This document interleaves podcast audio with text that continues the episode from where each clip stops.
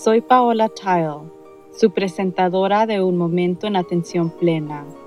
Gracias por acompañarme hoy a medida que exploramos formas de aumentar nuestra atención plena en nuestras experiencias diarias. Comenzaremos con la respiración. La respiración es nuestra herramienta más poderosa para centrarnos, poner nuestros pies sobre la tierra y tranquilizarnos. Si puede, inhale por la nariz y cuente. 1, 2, 3, 4. Ahora suelte lentamente el aliento por la boca y cuente.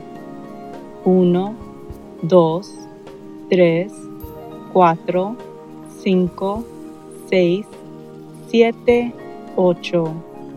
Una vez más. Por dentro. 2, 3, 4. Exhala. 2, 3, 4, 5, 6, 7, 8. Repita este trabajo de respiración en cualquier momento del día cuando sienta que el estrés aumenta o cuando nota que ha perdido la concentración. Si desea seguir una meditación guiada, visite nuestro canal de YouTube en Work to Live. He intentado volver a centrarme en los últimos días, ya que me siento un poco insegura acerca de muchas cosas. Durante meses se nos ha dicho, al menos aquí en California, que la recuperación de la pandemia y el regreso a la vida normal ocurrirán a trompicones, en lo general lentamente, y que no funcionará como un interruptor de luz, sino más como un dial. Pero alguien parece haber encendido el interruptor de luz la semana pasada, ya que parece que hemos pasado de 0 a 60 en solo un par de días. Desde el cierre de todo hasta la apertura repentina, incluyendo los cines y parques de atracciones, que han estado cerrados durante un año. ¿Y por qué? Sé que nuestros casos de COVID están bajando, lo cual es una buena noticia. Y por supuesto las vacunas se están implementando, lo cual es fantástico. Pero nuestros números han disminuido antes sin esta reacción. Y al momento de escribir este artículo, hemos solo vacunado alrededor del 10% de la población, que no nos da inmunidad colectiva. Además de eso, las cifras de los Estados Unidos pueden estar cayendo, pero Europa registró un millón de casos nuevos la semana pasada. La variante del Reino Unido se está extendiendo significativamente por 27 países europeos. La variante sudafricana está ahora presente en 26 países europeos y la variante brasileña que parece capaz de volver a infectar a personas en el menos de 15 países europeos. Las muertes están aumentando en África y los hospitales de Brasil están actualmente abrumados por el último aumento en ese país.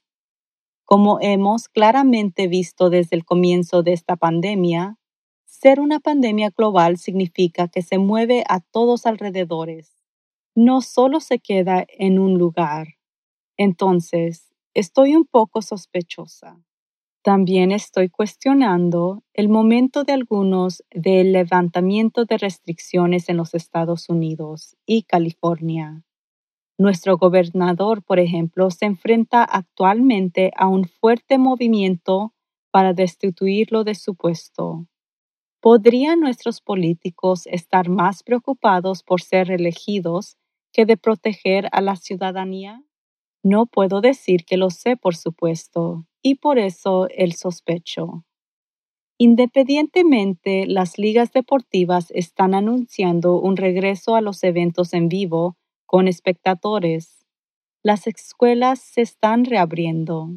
Discotecas, museos, cruceros y balnearios están enviando anuncios para atraer a los clientes de nuevo. Y la gente cansada de estar tan restringida, escucha lo que queremos escuchar, que las cosas están mejor, así que ya estamos listos. Me alegraría mucho que la gente no perdiera sus negocios, que la gente pueda volver al trabajo y a la escuela, y que todos podamos volver a ver a nuestras familias y amigos. Me encantaría ser entretenida de nuevo, ya sea en cines de películas o en museos, o en un partido de béisbol. Pero me preocupa la mezcla de mensajes, normas o pautas que son poco claras sobre cómo nos mantenemos seguros y en qué información podemos confiar. Claramente yo quiero que las cosas se abran tanto como cualquier otra persona, pero ¿por qué renunciamos a la idea de dial y saltar directamente al interruptor de la luz? Los CDC, la OMS, los funcionarios de salud pública, todos están advirtiéndonos que bajemos la velocidad, que nos mantengamos alertos, seguir llevando máscaras, el distanciamiento social, lavarnos las manos y evitar grandes multitudes de gente. Francamente, nadie quiere escuchar eso nunca más. La mensajería ha sido tan inconsistente durante el último año que es difícil culpar a alguien por cuestionar lo que nos dicen independientemente del lado de la cerca en el que nos sentemos. Abrir todo al 100% o quedarse encerrado. Parece que el sentido común indicaría que se justifica la preocupación, pero al mismo tiempo la información que hemos recibido tanto de políticos como de funcionarios de salud pública no siempre ha sido el sentido común, cuestionando qué es verdad y qué no. Recientemente hubo un excelente artículo en el Atlántico que ejemplificó el impacto que toda esta comunicación confusa ha tenido en nosotros, señalando que habríamos estado mucho mejor si en lugar de darnos guías fijas sobre cómo comportarnos, deberíamos haber sido informados sobre los detalles de los mecanismos de transmisión viral del patógeno en este virus. Si hubiéramos recibido esa información desde el principio, después breves informes a lo largo del tiempo, podríamos habernos sentido capacitados para realizar cálculos informados sobre el riesgo en diversos entornos. En cambio, nos dijeron que nos quedáramos seis pies de distancia durante 15 minutos o menos. ¿Qué pasa a los 17 minutos? ¿O a seis y medio de pies? Esto no se alineó exactamente con el sentido común. La comunicación sobre el uso de mascarillas y otras precauciones ha estado por todos lados y nuevamente diría que debemos usar nuestro propio sentido común. Hay una sólida evidencia basada en la ciencia de que el aire libre diluye el virus rápidamente y el sol ayuda a desactivarlo ha habido relativamente pocos casos documentados de transmisión al aire libre, incluso después de un año. También hay evidencia convincente de que las transmisiones en interiores están alimentando la pandemia, con la propagación de virus a través de aerosoles que pueden flotar y acumularse, con espacios interiores mal ventilados en el corazón de los eventos de superesparciadores. Sin embargo, los parques, las playas, las rutas de senderismo y los restaurantes al aire libre están cerrados mientras que los trabajadores se mantienen en el interior con plexiglas o un espacio de seis pies entre ellos. Se ha demostrado que la transmisión en un área mal ventilada facilita la propagación del virus en distancias más largas y en un periodo de tiempo mucho más corto de lo que sugieren nuestras pautas. No soy una experta en epidemiología y no estoy señalando las fallas en cómo ha jugado todo esto solo por ser la crítica. Comparto todo esto porque estamos en un punto en el que necesitamos hacer buenas decisiones. Y si no confiamos o no creemos en las autoridades, no significa que tengamos que responder a través de la rebelión. Simplemente podemos recurrir a nuestra propia intuición y nuestro sentido común. Creo que si todos estuvieran dispuestos a cooperar y tener cuidado, podríamos abrir todo. Si nosotros reconociéramos que no podemos movernos por la vida sin afectar a los demás, que cada una de nuestras acciones tiene un efecto dominó sobre el que no tenemos control una vez que se suelta, y que como especie necesitamos unirnos para proteger a la humanidad y el planeta, piensen en lo que podríamos lograr. Depende de cada uno de nosotros decidir cómo proceder. Espero que será basándonos en nuestros valores así como en la consideración de otros. Un buen ejemplo proviene de los estados donde recientemente se han levantado los mandatos de las máscaras y donde muchos dueños de restaurantes están consternados. Ahora están a cargo de decidir qué es seguro o no, y haciendo cumplir sus propias reglas. Necesitan desesperadamente clientes y muchos clientes están desesperados por volver a los restaurantes. Muchos propietarios, sin embargo, sienten que no es seguro parar de usar máscaras para su personal y para sus clientes, pero temen no atraer a los clientes si los requieren. Podríamos apoyar la reportura de todas las empresas y esta vez permanecer abiertas, no por un hérculo acto de fuerza o fortaleza, sino simplemente comportándonos como lo haríamos si tuviéramos un resfriado o una gripe protegiendo a otros de nuestros gérmenes y viceversa. Podríamos dar un paso atrás de la rectoría y las tonterías políticas y solo pensar en nuestro prójimo y en nuestro propio bienestar. No más causarnos vergüenza o regañarnos, aislarnos o atacarnos entre sí, y no poner más presión en los propietarios de restaurantes o otras pequeñas empresas que luchan por sobrevivir. Usemos máscaras cuando estemos en contacto con otros y si es posible, socialice solo al aire libre o en espacios bien ventilados para el próximo par de meses. He pasado los últimos días centrándome, disminuyendo la velocidad cuando mi mente comienza corriendo sobre la preparación para un reingreso en el mundo y lo que significa para mi negocio, para mi personal de empresa para mi vida personal y para mi familia y amigos. He decidido seguir con el dial. Sumergiré mis dedos en el agua poco a poquito cuando se trate de salir en público y regresar de nuevo, independientemente de lo que otros estén haciendo. He decidido adoptar las directrices públicas de Japón en el futuro, que ellos llaman las 3C, y que lógicamente están impulsando la pandemia Evitaré los espacios cerrados, lugares concurridos de gente y contacto por largo tiempo. Cuando cualquiera de las tres C es inevitable, me enmascararé y incluso con doble máscara, y daré mis paseos al aire libre sin máscaras para darme un descanso del confinamiento de usar máscaras en los interiores.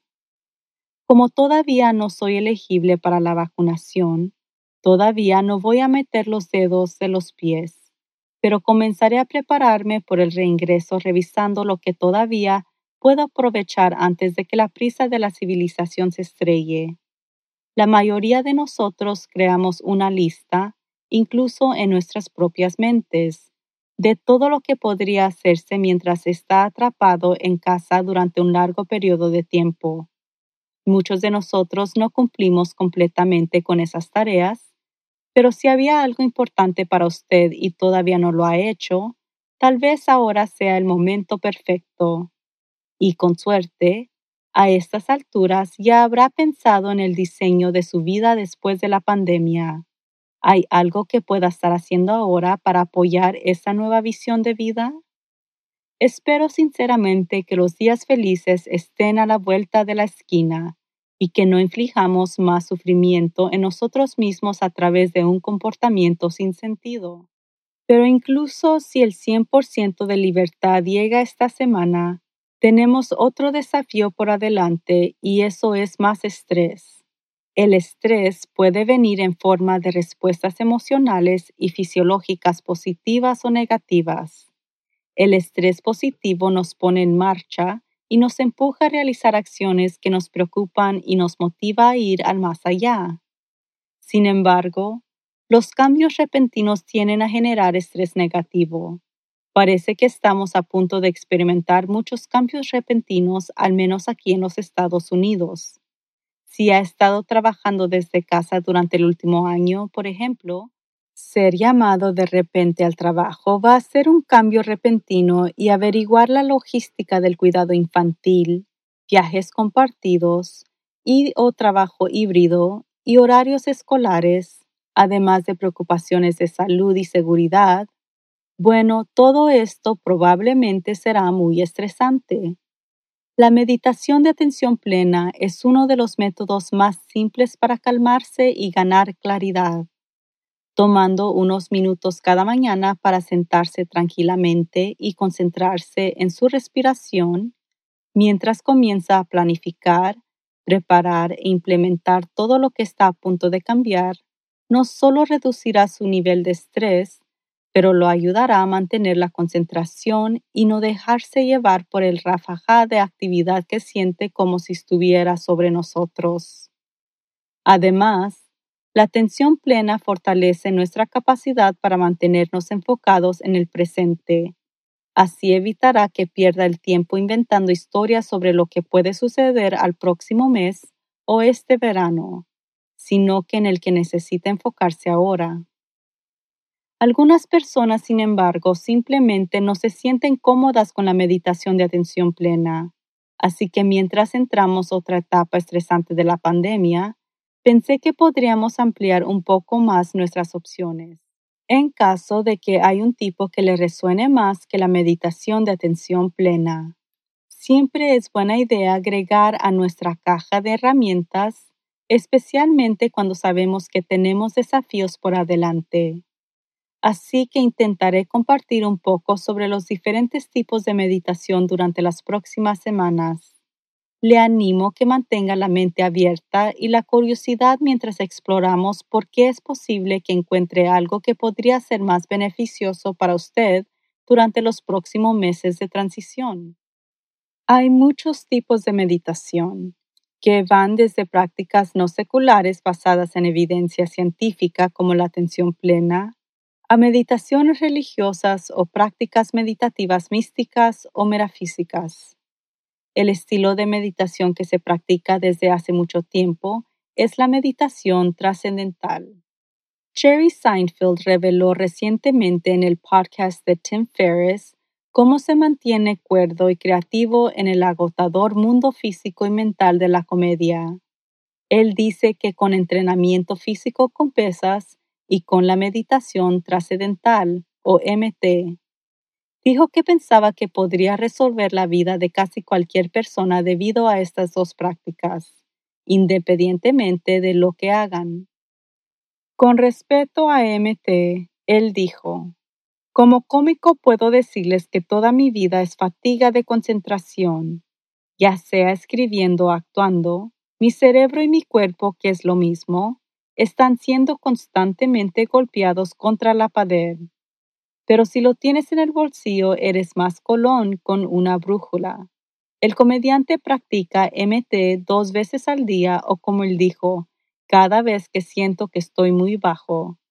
Él y su esposa han practicado la MT durante más de 20 años y él acredita la práctica haciendo más feliz y saludable de lo que hubiera sido si de otra manera.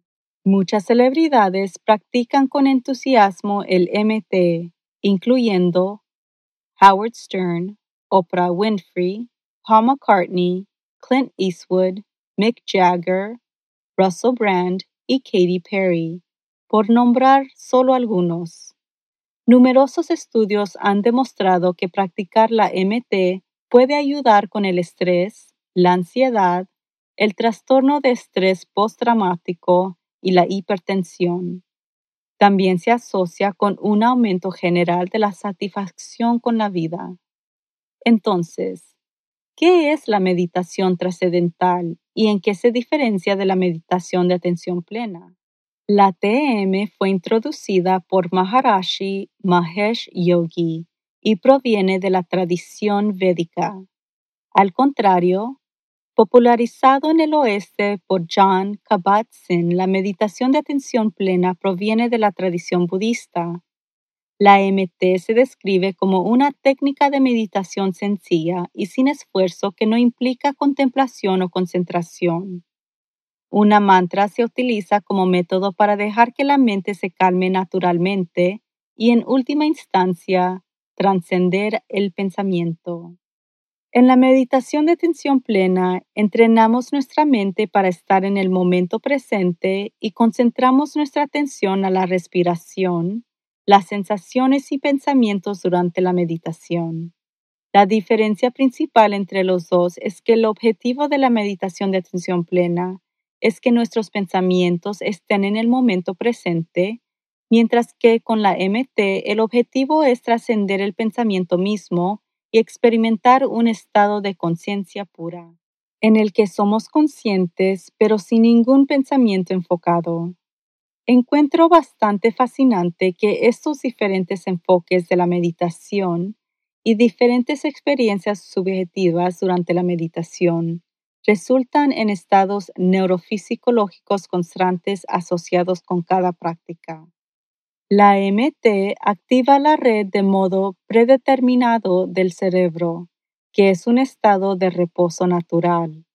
La meditación de tensión plena desactiva la red de modo predeterminado, que de ahí sale mi frecuente recordatorios de que el propósito de la meditación de atención plena no es relajarse, sino despertar nuestras mentes. La investigación muestra que los patrones de ondas cerebrales asociados con cada práctica también son diferentes. La MT se caracteriza por ondas cerebrales alfa, que se asocia con la relajación mientras la meditación de atención plena se asocia con ondas cerebrales theta, lo que indica una disposición para procesar señales entrantes. La forma en que aprendes la práctica también es diferente. La MT requiere aprender de un maestro certificado que enseña la técnica de una manera muy precisa ya que la enseñanza y la práctica de la técnica son estandarizados. En la meditación de atención plena podemos aprender de varias formas, desde tomar un curso de ocho semanas o de una semana, o con la lectura, la práctica experimental o escuchando un podcast como este.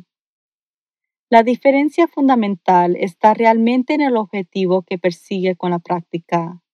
Con MT a largo plazo, la práctica puede resultar en un estado de conciencia cósmica, en el que la experiencia de la trascendencia siempre está presente en la conciencia de uno, incluso durante la actividad.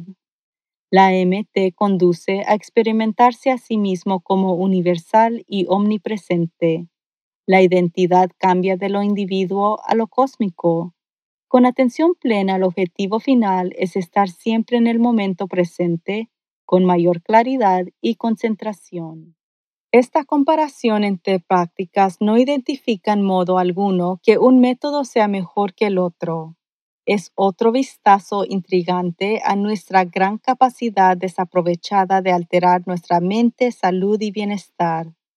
Es un recordatorio de que tenemos más control sobre nosotros mismos de lo que creemos y proporciona un ejemplo de una práctica alternativa que puede estar interesado en explorar. Independientemente del tipo de meditación que le resuene más fuerte, el factor importante aquí es para animarlo a meditar. Necesitamos mantener nuestro ingenio sobre nosotros ahora mismo. Tenemos que ser consciente incluso si practicamos otras formas de meditación necesitamos recordar que la pandemia es solo un evento por el que todos tenemos que pasar. La vida no era tan fácil para muchos antes de la pandemia y va a ser un periodo difícil para volver a vivir plenamente. Podemos elegir desarrollar nuestras habilidades y mejorar nuestros comportamientos para apoyarnos a nosotros mismos y a los demás, para que todos atraviesen este periodo con más éxito y con nuestra salud intacta. Hasta la próxima. Tome decisiones conscientes con atención plena y mantenga la curiosidad y tenga una semana maravillosa. Si está interesado en una nueva carrera, o en mejorar sus habilidades y aumentar su valor en su trabajo actual, visite nuestro sitio web en worktoliveproductions.com y consulte nuestro programa de certificación de coaching dinámico. Es ideal para desarrollar habilidades de liderazgo, aprender a navegar el mundo desde un lugar de calma y concentración, entender mejor sus comportamientos, pasando de reaccionar para responder a los eventos de la vida, mejorar sus habilidades de comunicación y mejorar sus relaciones ya sea personal o profesionalmente. Es una oportunidad para aprender a ser coach o entrenador si está listo para una nueva carrera como practicante independiente o con organizaciones que ahora integran con frecuencia el coaching, tanto en el liderazgo como en el desarrollo personal. Este programa, a su propio ritmo, consta de aproximadamente 170 horas de formación, donde puede tomarse su tiempo con él o puede terminar en tan solo cuatro semanas si se dedica a tiempo completo. Si está listo para un cambio o si necesita mejorar sus habilidades para el nuevo mercado laboral, asegúrese de echarle un vistazo. Que tenga una maravillosa semana. La atención plena aumenta nuestro bienestar emocional, física y mental. También puede mejorar nuestro enfoque y productividad. Quizás lo más importante es que la atención plena fortalece nuestra empatía y compasión por los demás, que creo que es algo que necesitamos más en nuestro mundo de hoy. Entonces, practique la atención plena en todo lo que hace. Dedique al menos un poco de tiempo a meditar todos los días y recuerde ser amable con usted mismo y con los demás. Todos estamos aquí para hacer algo más que simplemente sobrevivir. Podemos prosperar y todo comienza con un momento en atención plena. Por favor, suscríbase a Un Momento en Atención Plena con Teresa McKee donde sea que se encuentre sus podcasts favoritos y favor de calificar este podcast para que otros puedan encontrarnos. Y síganos en las redes sociales en arroba work to live. Un momento en atención plena está escrita y presentada por Teresa McKee. La versión en español es traducida y presentada por Paola Tile. La música del comienzo es Retreat de Jason Farnham. La música del final es Morning Stroll de Josh Kirsch Media Right Productions. Este podcast es producido por Work to Live Productions. Gracias por sintonizar.